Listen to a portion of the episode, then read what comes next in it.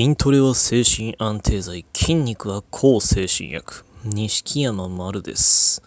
今回のお話は僕のあの、うつ状態がすごいひどかった、うつ病の状態がすごい悪かった頃に、自ら追い打ちをかけて悪化させてしまった最悪の行動3つを紹介します。もしかしたらこれやってる人いるんじゃないのかなと。僕だけしかやってないってことは多分ないんじゃないのかなと思うのでまあこれを聞いてあやろうとしてたわっていう人はあのもちろん医者じゃないから絶対やっちゃダメっていうことは言えないんですけどまあでも基本的にはやめた方がいいと思うので是非お医者様に一度相談しましょう。今やってしまってる人がいたらそれはもうそれもお医者様に相談して、まあ、個人的には多分やめた方がいいのでまあ、やめる方向でちょっと考えてもらえたらなと思います。で、まあ、ま3つ。その1つ目、どんなことかと言いますと、えっ、とね、うつ病を治す方法をググる。これちょっとまあ別のね、前のラジオでも触れたことあるんですけど、あの、うつ病に関する治し方？治療法とか、あと、なんだろう。なんか、ね、薬以外でもなんか自分でできる習慣みたいのとかなんか効果的なものとかなんかないかなって言って探す。でこれ一見全然悪そうじゃないじゃんって思うかもしれないんですけどあのポイントなのはあのうつ病の状態がひどい時うつ状態が悪い時に探すのがあのまずいなと。どういうことかと言いますとそういう時あのうつ状態がひどい時ってあの絶対思考力とか集中力とかものすごい注意力も落ちる。なんかね聞いた話ではあの確証についてちょっと分かんないですけどあの IQ が20ぐらい落ちるっていう話もあるらしいんですね。IQ20 って言ったらもうとんでもないことだと思うんですけどそれで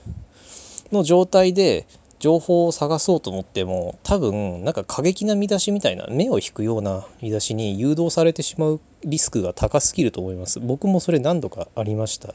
どんなもんかと言いますとあの薬じゃ治らないよみたいなのとかあるいはこれをやったら薬を30日でゼロにできたよみたいなのとかとにかくこう標準医療をちょっと否定的なね口調で切り込むような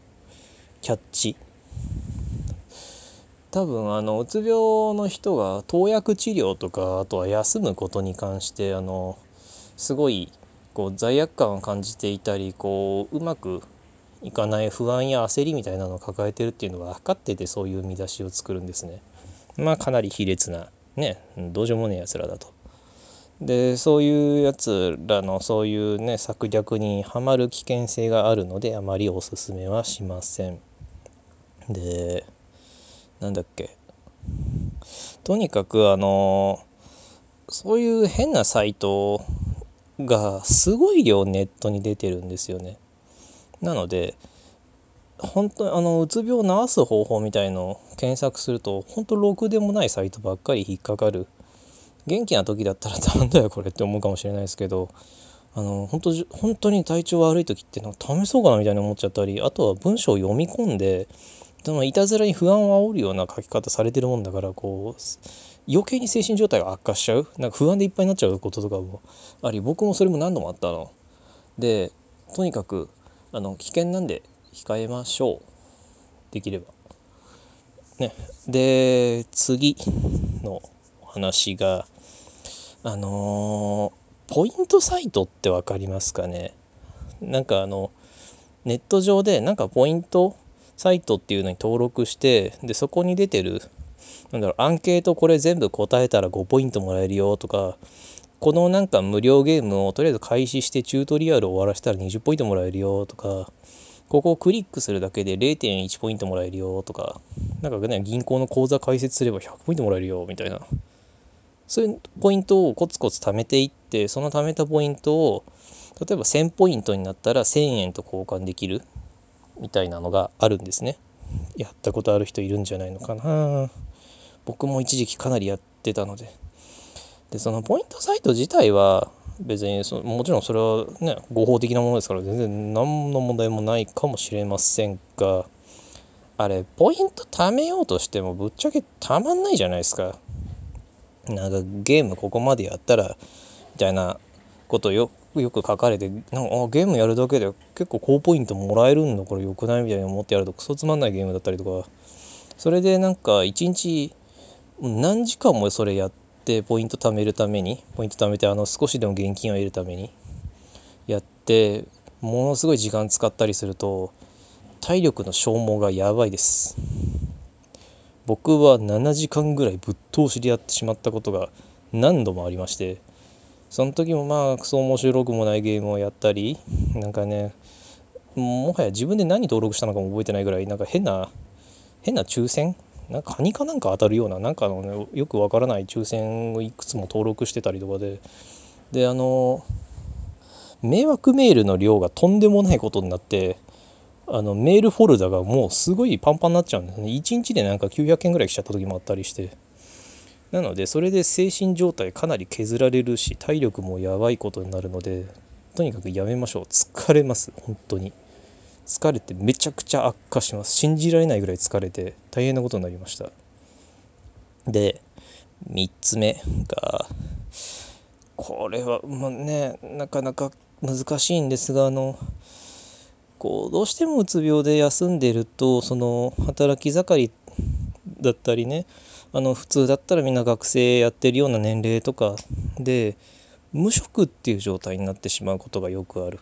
これが無職っていうのはものすごく精神的にきつい。とんでもなくそれきつい。何かあの病院行った時とかなんかあの職業欄とか記入する時あるじゃないですかあそこで無職って書くのがとんでもなくきついそういうことがあって無職っていうだけでも自分のなんがなんかあのゴミみたいになったような感覚になる。これ分かる人いるんじゃないのかなと思う。分かる分かるって。でそれがとんでもなく辛いのはもう思い出したくもないぐらい分かるんですけどあのその無職っていう肩書きが嫌だからなんとか何かしら肩書きを得ようとしてつい急にお仕事始めちゃったりとかなんかネットでねちょろっとやるとお小遣い程度のものが稼げるっていうキャッチがついてる。なんかすごい格安のライターとかそういうのをな、ね、何とかやってあなんか自分無職じゃない。なんかあの例えばなんとかアフィリエイターだとかなんとかライターだとかっていうな何でもいいからとにかく肩書きを得ようとして無茶してしまう。それをやるとこれまたすごい疲れます。まして何かお仕事を急に始めようなんてやったらもうもう説明不要なぐらいやばいのは多分お分かりいただけるかと思います。そんとにかく僕これ本当何年もこれや繰り返したんですけどとにかく肩書きが欲しい無職っていうのが嫌だ。であのあの本当これは主婦の方をディスってるんじゃないんですよ決して。ただあの主婦っていう名乗ることの苦痛？これ分かります？なんか主婦っていうだけですごいなんか地位の低いものみたいになったような感覚になる。これ分かりますかね？もしあの全くそういう感じたことはない人がいましたらこれほんと失礼に聞こえちゃうんで申し訳ないですけど。これ僕は何度もそう自分が主婦って名乗ることにもなんかあの無職を言い換えてるだけみたいな感覚になってしまってすごい嫌だったことが何度もあるんですけどあの他の人のことはそんな風には思わなくても自分のことだとそう思ってしまう。なので肩書きを得ようととにかく変なことに手を出そうとする。で僕はバイトを無理やり1ヶ月やったりとかってしたんですが当然体調なんてすぐに崩していってしまえばその肩書き1個得ようと頑張ってしまったがために何か治療何ヶ月分も水の泡にしてしまうなんていうことが起きてしまってこれは容易に繰り返される恐れもあるのでとにかく肩書きのために何か無茶をする何かを始めるっていうのはちょっと一旦考えましょう。一旦これはあの主治医に聞いてもし OK が出たら主治医と相談しながらまあ、徐々にやっていけばいいことなのでとにかく自分一人では急にそんなこと始めない。で今こうバーッと3つ説明しましたけどまあこれ多分やいると思います冒頭でお話ししたように。とにかく危ないのでこの3つはまああんまり断言は避けたいんですけどもなるべくやめてください。やめた方がいいと思います。どうしてもやりたいどうしてもしたくなったらあるいはしていたら主治医に相談しましょう。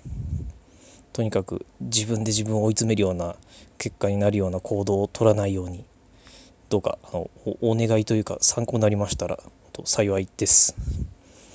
今回もはそんなお話でした。ご意見ご感想ありましたら錦山丸までお願いします。ありがとうございました。